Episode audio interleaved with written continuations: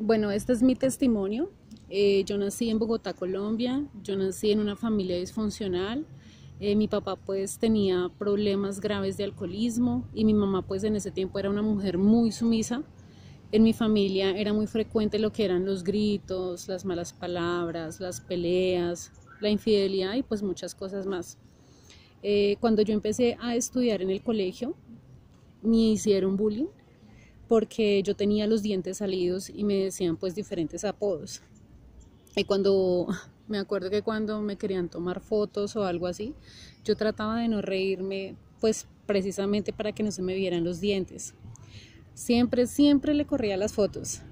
En realidad yo me sentía como una niña fea y así era como me veía. Mm, pienso que yo tenía tan baja autoestima que eso me llevó a que yo me comparara con otras niñas.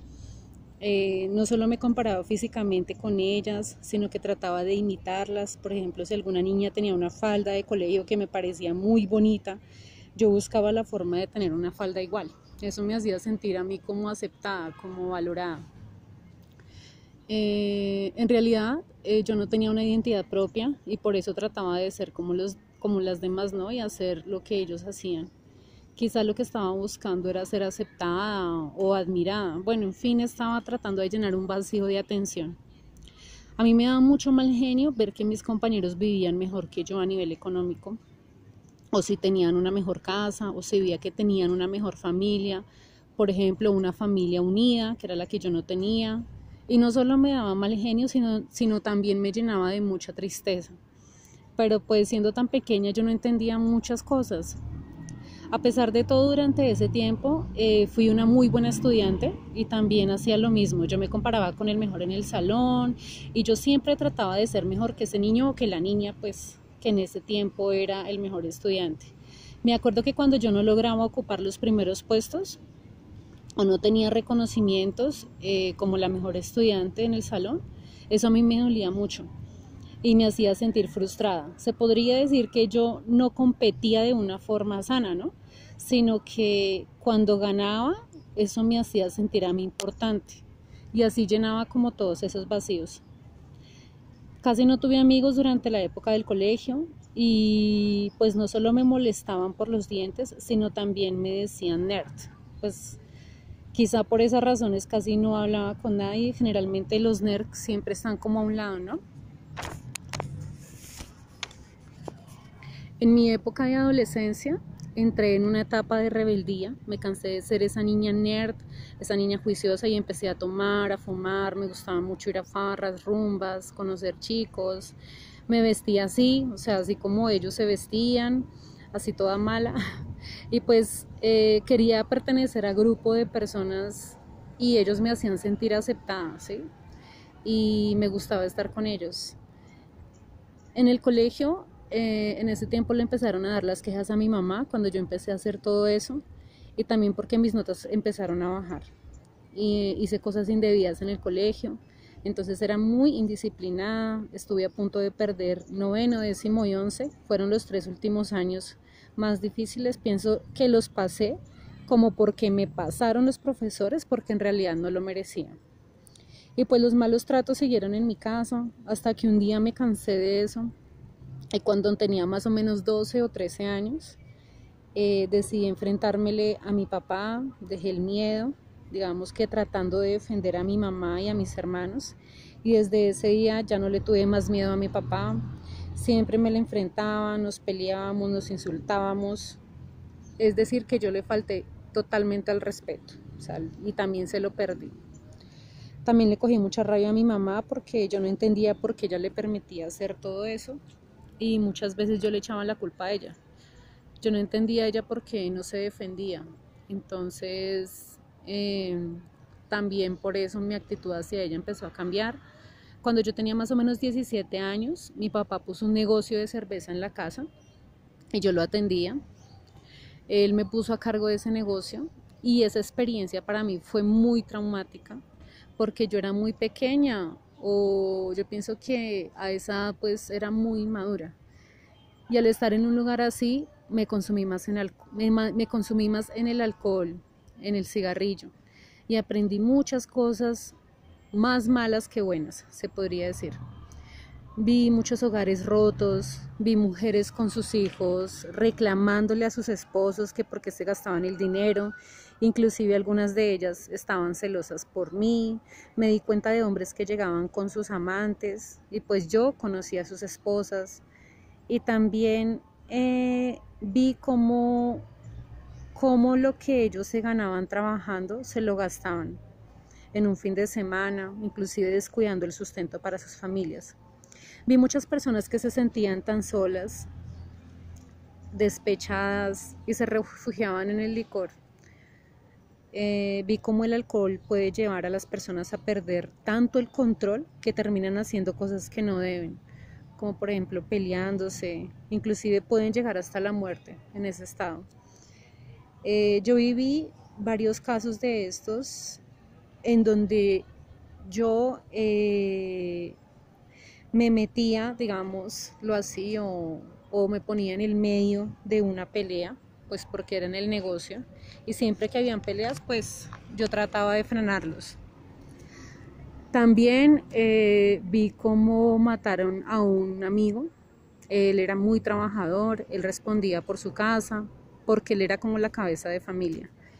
Le hicieron eso por, por un chisme de tragos, empezaron a tomar y simplemente uno trajo una razón, el otro otra y todo pues en realidad era una mentira, era una confusión de tragos. Y pues a este amigo pues le quitaron la vida ahí en el negocio, yo presencié todo, em, vi tantas peleas, vi mucho maltrato físico y verbal eh, de los hombres hacia las mujeres, también de las mujeres hacia los hombres, malas palabras, groserías, de todo, de todo. Y todo esto que yo estaba viviendo más lo que pasaba con mi familia me hizo perder el rumbo de mi vida. Me desordené peor. También en mi área emocional tuve relaciones sentimentales que me hicieron mucho, mucho daño. Y cuando yo me daba cuenta que la persona con la que estaba eh, en ese momento, o sea, esa pareja me iba a dejar o que la relación no estaba bien, lo que yo hacía era que yo cambiaba para satisfacer a esa persona. En realidad, pues a mí no me importaba si yo me sentía pisoteada o si iba en contra de mis principios. Simplemente no me quería sentir sola y, no quería que nadie me despreciara. Un día no recuerdo muy bien quién me invitó, quién me invitó a una iglesia, porque me hicieron pues varias invitaciones. El caso es que yo fui a una iglesia, pero yo seguía así con mi vida, toda desordenada, y pues no estuve muy juiciosa seguí con el negocio y me daba pena contarle a las personas de la iglesia. No sé si ellos se enteraron o no, pero pues de mi boca nunca salió nada. Me acuerdo que cuando empecé a asistir más seguido a la iglesia, ya no fumaba igual, ya no tomaba igual. Inclusive le empecé a coger fastidio al negocio. Y hoy día pienso que era Dios colocando eso en mí. En ese momento no se me ocurría que era Él. Lo más irónico es que yo les hablaba de Dios a, a algunas personas que iban a tomar y algunas de esas personas me acompañaron a la iglesia y sus vidas empezaron a cambiar y a pesar de todo eso me daba tanta, tanta alegría, eso era como una satisfacción. Y de repente eh, perdí el control del negocio, decidí dejarlo, prácticamente regalarlo porque lo vendí por mucho menos de lo que había costado, porque en el tiempo que yo lo tuve se pudieron comprar muchas cosas, remodelar y no, y no sé, llegué hasta un punto se podría decir de, mm, de estar en quiebra, ya no tenía nada para vender, no tenía plata para pagar las deudas y decidí venderlo. Después de eso tomé la decisión de empezar juiciosa con Dios, ahora sí me la pasaba en la iglesia, ayunaba, oraba, asistía a unos cursos que dictaban, estaba aprendiendo de la Biblia y también me alejé de muchas personas, hasta que un día el pastor de pronto pues al verme así, toda juiciosa, me dio la oportunidad de servir en la escuela para niños, ¿sí? También me dio la oportunidad para ser parte del grupo de la alabanza, sino que un día cuando estábamos en un ensayo, eh, me acuerdo que alguien me hizo un comentario sobre mi voz y no me gustó. Eh, no recuerdo muy bien qué me dijo sobre mi voz. Y pues lo que sí sé es que lo tomé muy personal y decidí no seguir. En ese grupo había otra chica y yo me comparaba con ella y, pensé que ella sí tenía ese talento, entonces me hice a un lado y dejé que ella continuara. Durante ese tiempo yo estaba muy ansiosa eh, por trabajar, porque había vendido el negocio y estaba acostumbrada pues a tener lo mío, no, no me gustaba depender de mis papás y en ese tiempo me la pasaba enviando hojas de vida y no me salía nada, nada, nada. Y ayunaba y oraba y nada. Y una chica de la iglesia me ofreció darme su trabajo porque ella estaba estudiando, pero cuando ella me dijo cuánto dinero me iba a ganar, yo lo desprecié. Yo lo desprecié porque yo estaba acostumbrada a ganar muy bien en el negocio, a pesar de todo, vendía harto. Me acuerdo que estaba tan desesperada que empecé a enviar hojas de vida a cualquier empresa y me llamaron de una empresa de casinos, una empresa de casinos eh, multinacional reconocida. Eh, los casinos son lugares donde las personas apuestan en juegos de azar. Entonces decidí ir a la entrevista porque me llamó mucho la atención el dinero que iba a ganar. Era tres veces más de lo que me ofrecían en el trabajo de la chica de la iglesia. Cuando yo estaba en la entrevista, recuerdo mucho que la persona que me estaba entrevistando estaba revisando mi hoja de vida y miró mi correo y mi correo era mi cristo raya al piso arroba hotmail arroba yahoo bueno no recuerdo muy bien con exactitud pero tenía la palabra cristo entonces ella me preguntó que si yo era cristiana y yo le dije que sí. Entonces me hizo un comentario acerca de los cristianos y me dijo, a ustedes los cristianos les parece malo todo lo relacionado con los juegos de azar. Y me dijo, usted es consciente del tiempo, del tipo, del tipo, del tipo de trabajo eh, y del ambiente en el que usted va a estar. Y yo le dije que sí, que no había ningún problema, entonces firmé el contrato, eh, pasé todas las pruebas con un muy buen nivel y me enviaron a una sede que está dentro de un centro comercial que quedaba cerca a mi casa, aún está allí. Y allí manejábamos diferentes turnos, eh, algunas veces podía ir a la iglesia, otras no, así poco a poco empecé a alejarme, pero seguía igual como maestra de niños de la escuela dominical y algunas veces llegaba trasnochada a la iglesia, no llegaba con buena actitud, no preparaba las clases, en verdad le estaba perdiendo pues el interés. Así seguí por un tiempo y en la iglesia nadie sabía nada, al igual como pasó cuando yo tenía el negocio, sí, nadie sabía nada. Y empecé a alejarme más y más de la iglesia hasta que un día me cansé y decidí no volver. No le dije nada a nadie y dejé todo tirado. Mi relación con Dios se fue enfriando, ya no oraba igual, me daba pereza hasta leer la Biblia. Y a las personas que había llevado a la iglesia también las dejé y no volví a hablar con ellas, aunque sí le pedía en el fondo a Dios de que los rodeara de buenas personas para que los guiaran en su proceso. Poco a poco volví al mundo y a los placeres que ofrece. Volví a tomar, a fumar, a las rumbas, fiestas, tenía relaciones sentimentales inestables eh, no me importaba lo que pensaran de mí, empecé a comprar cosas, me fui de la casa de mis papás otra vez. Bueno, esa era como la tercera vez porque en realidad ya me había ido dos veces y había vuelto. Eh, el ambiente en el trabajo era muy pesado, trataba con clientes muy groseros, algunos eran adictos al juego, entonces perdían el control, otros eran morbosos, otros peligrosos y otros también muy amables y respetuosos. En su, en su mayoría pues eran todos los clientes eran hombres. Me acuerdo que un día yo fui a la mesa de Blackjack eh, y cuando llegué, para mi sorpresa, el cliente con el que yo iba a jugar era un pastor de jóvenes de una iglesia a la que yo había ido alguna vez. Él no me reconoció, eh, quizá pues porque yo estaba bastante maquillada, eh, y ese día yo lo criticaba y juzgaba con mis pensamientos. No me acuerdo si yo le conté a alguien, creo que sí, pero no me acuerdo a quién. Y pues ese era mi trabajo, mi trabajo era ser dealer. Dealer es la persona que juega con los clientes, juegos como ruleta, blackjack, póker, Texas, etc. Eh, cada día que pasaba en ese lugar yo me sentía más aburrida a pesar de que yo ganaba bien, eh, vivía sola, tenía mi independencia y estaba estudiando en la universidad una ingeniería, pero dentro de mí había un vacío que nada lo llenaba y en el fondo yo sabía que era Dios, pero me sentía indigna de volver a Él. Sentía que le había fallado y que lo mejor era seguir con mi vida y ya.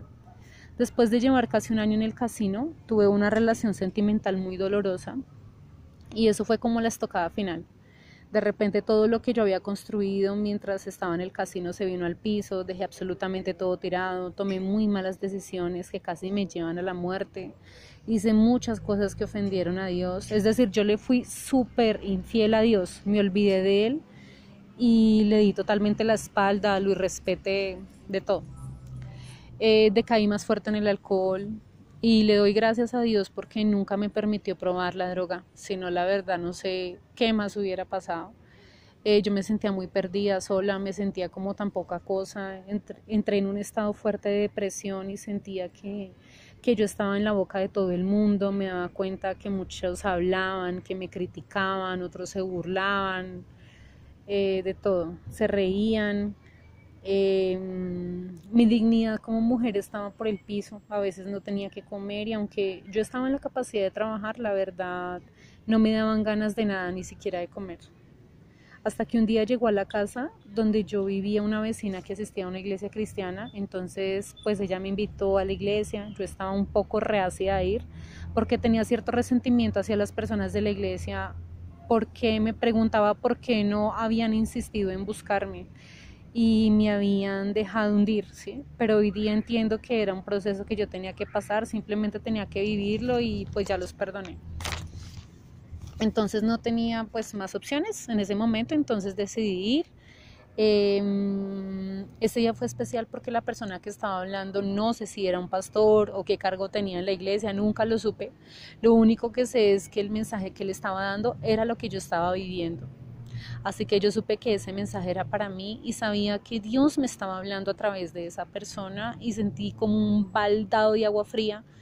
Eh, se derrumbó mi corazón, había tanto dolor y me acuerdo que llegaron varias personas a orar por mí y cuando salí de ese lugar me sentí tan diferente, sentí algo que había perdido y era la paz.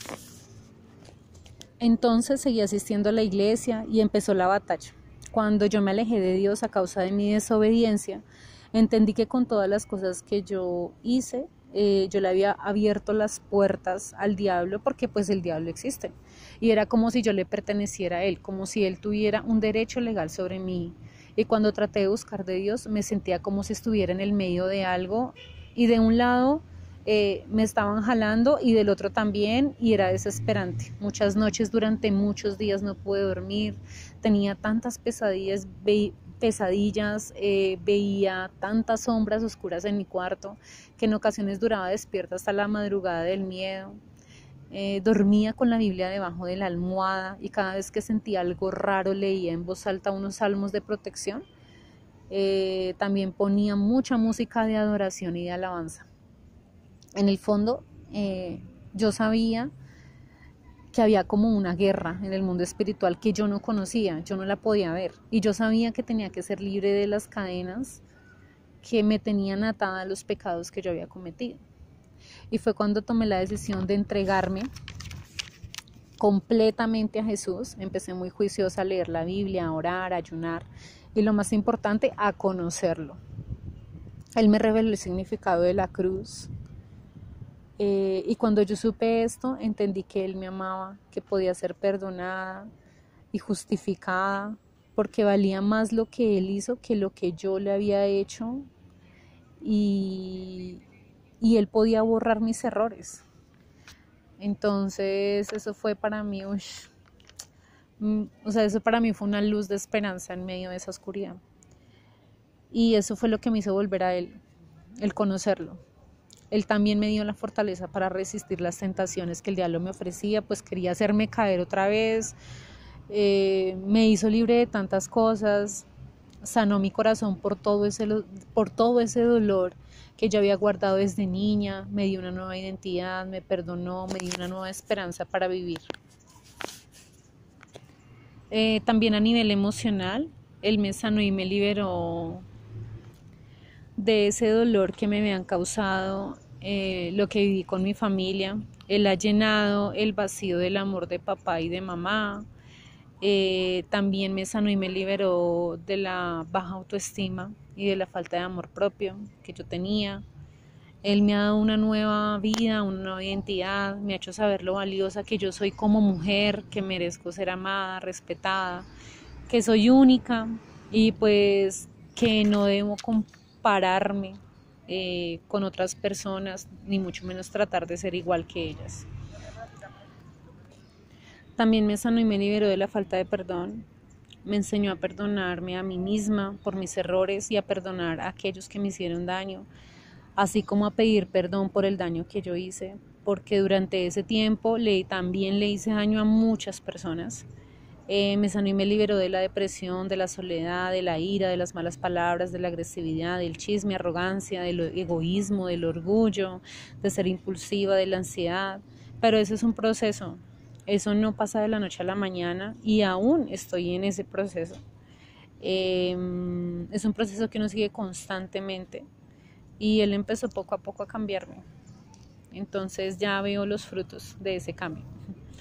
Eh, también me sanó y me liberó de la idolatría. Tenía muchos ídolos en mi corazón, en mi vida, a quienes adoraba, como por ejemplo el dinero, las relaciones sentimentales. Yo también tendía a ser un ídolo de los amigos, de la música, de las cosas materiales. Pues cada día lo que yo hago es entregarle mi corazón a Dios para que sea Él quien reine por encima de todo eso. Eh, también me sanó y me liberó de los vicios. No fue fácil porque ese era mi refugio. Entonces acudí al licor y al cigarrillo para desahogarme. Y esa era la forma de desconectarme de todo. Entonces Dios poco a poco también fue quitando eso en mi vida. Y aprendí que cuando yo pasé por cualquier dificultad, a Él es a quien yo debo ir, a Él. Él porque Él es el que me da paz, me sacia y me ayuda. También me sanó y me liberó de las consecuencias físicas en mi cuerpo a causa de atentar contra mi salud. Al hacer todo esto, Dios me sanó de las secuelas, digamos, que habían quedado en mi cuerpo. Puedo decir que soy una mujer físicamente sana gracias a Él. Eh, también me sanó y me liberó de los malos pensamientos, pensamientos de fracaso, de esos recuerdos dolorosos e improductivos, e improductivos sobre mi pasado. Eh, el estar pensando mal o negativamente sobre cualquier situación o sobre las personas. Em, también de esos pensamientos que no son buenos ni malos del pasado, pero que en realidad no sirven. También ha sido un proceso y poco a poco él ha estado renovando mi mente eh, a través de su palabra, enseñándome cómo piensa y cómo debo pensar de forma correcta. Me sanó y me liberó de las deudas, me ha bendecido en cada trabajo que he tenido y me ha permitido pagar todas mis deudas y me ha enseñado a ser una buena administradora con el dinero, inclusive me ha devuelto como esos sueños sueños que tenía sobre emprendimiento y demás. Eh, en cuanto a las relaciones con mi familia, mis amigos, aún con mis enemigos, Dios me ha enseñado a verlos con sus ojos. También eh, a saber hasta qué límite puedo brindar mi confianza y de qué personas me conviene rodearme y de quiénes no. Como también de qué temas tratar y qué temas no. Entonces, eso me ha enseñado también él también ha sido un proceso. Y a las conclusiones que yo llegué al analizar mi vida son, es que Dios es amor, eh, que uno da de lo que tiene y que mis padres tampoco tuvieron ese amor de papá y mamá, así que por esa razón no me lo podían dar.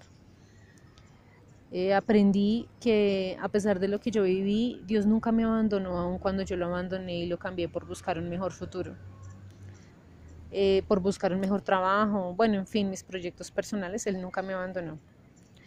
Aprendí que la misericordia de, Dios y su amor no tienen explicación, son como inagotables, nunca se acaban.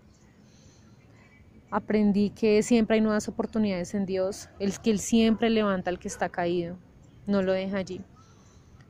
Eh, aprendí que nada ni nadie me pueden satisfacer como Él, porque nadie haría lo que Él hizo por mí, eh, yo fui una hija pródiga, es decir, que yo dejé a mi padre, que es Dios, porque no me sentía satisfecha con él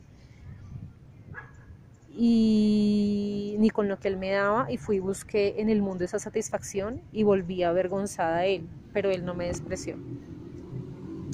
A pesar de que viví las consecuencias de mi desobediencia, yo soy consciente que fue que lo que viví fue por mi rebeldía, fue por ser orgullosa, y quizá pues esa era la forma de para conocer de verdad a Dios. A veces nosotros nos podemos evitar pasar por procesos así, pero en mi caso no lo fue. Pienso que las prédicas y todo lo que yo escuchaba en la iglesia me entraban y salían por un oído y ahí están los resultados.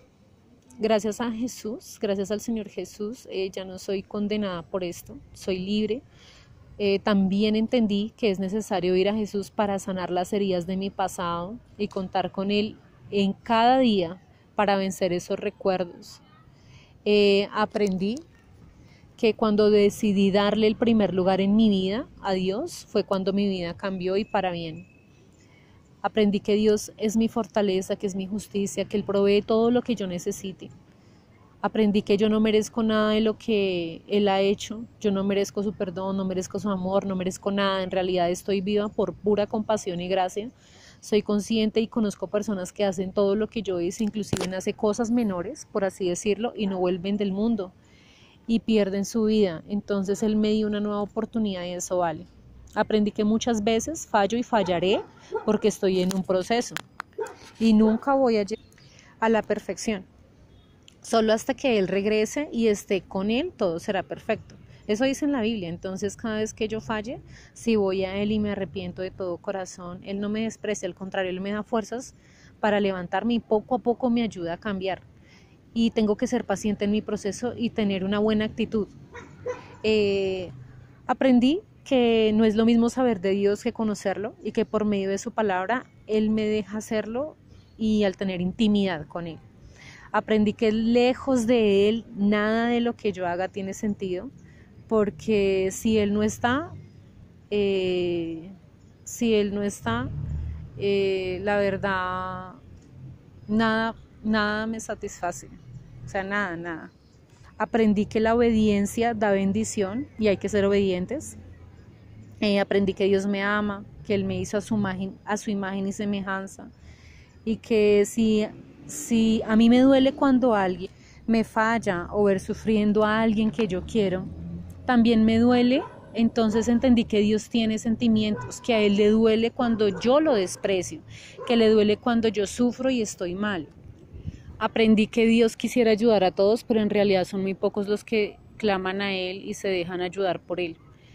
Eh, entendí que él merece ser amado, que a él le gusta que le canten, que le gusta que le hablen, que no le gusta que uno haga oraciones repetitivas, porque él ya sabe todo lo que nos está pasando, eh, él sabe todo lo que pensamos y también he aprendido eso, a tenerlo en cuenta en el día, en cada cosa que hago, tenerlo presente y saber que Dios me está viendo. Entonces, eh, si sé que Él me está viendo, no hago esto porque sé que a Él no le agrada. O no pienso esto porque Él puede leer mis pensamientos. Y eso se llama tener respeto hacia Él. Ese es el famoso también temor a Dios. Eh, y también he aprendido que en muchas ocasiones nosotros somos insensibles. O sea, que de pronto vemos una persona que se está perdiendo, que está mal. Y, y, no vamos a ayudarla, no vamos a orar por esa persona y es necesario hacerlo porque porque no es necesario uno ir hasta el fondo para conocer a Dios, o sea, no es necesario tocar el límite. Y pues ese es mi testimonio. Espero que las personas que estén escuchando esto pues les sirva de algo, que tomen lo bueno, que desechen lo malo y gracias por escucharme. Porque pues aunque no ha sido fácil, eh, me hubiera podido evitar muchas cosas, pero pues ya pasó y digamos que lo que el diablo quiso usar para destruirme, Dios lo usará para bendecirme y el poder de Dios se perfecciona pues en mi debilidad. Cada día se renueva la misericordia de Dios y sale el sol con su bondad. Dios es bueno hasta con los malos. Él dice en la Biblia que hace salir el sol sobre los justos y malos. Y no hay nadie que se compare a él. Eh, animo a la persona que aún esté dudoso de entregarle su vida totalmente a Jesús a que lo haga. No es fácil seguir los caminos de Dios, pero Él nos ayuda y la recompensa que se recibe es más valiosa que cualquier tesoro eh, que hay aquí en la tierra y es la vida eterna y es estar siempre a su lado. Los que seguimos a Jesús no tenemos una vida color de rosa, ni todo es perfecto. Nosotros vivimos los mismos problemas que cualquier persona. La única diferencia es que tenemos un abogado defensor y nos enseña a vivir en paz. Y para los que se alejaron igual que yo, que, nos, que sienten temor eh, porque dicen o piensan eh, los demás, eh, la verdad eso no importa. Y si siente culpa, eh, quiero decirles que eso no proviene de Dios porque Dios no culpa a nadie. Y la culpa no libera, pero un corazón arrepentido y postrado ante los pies de Jesús sí libera.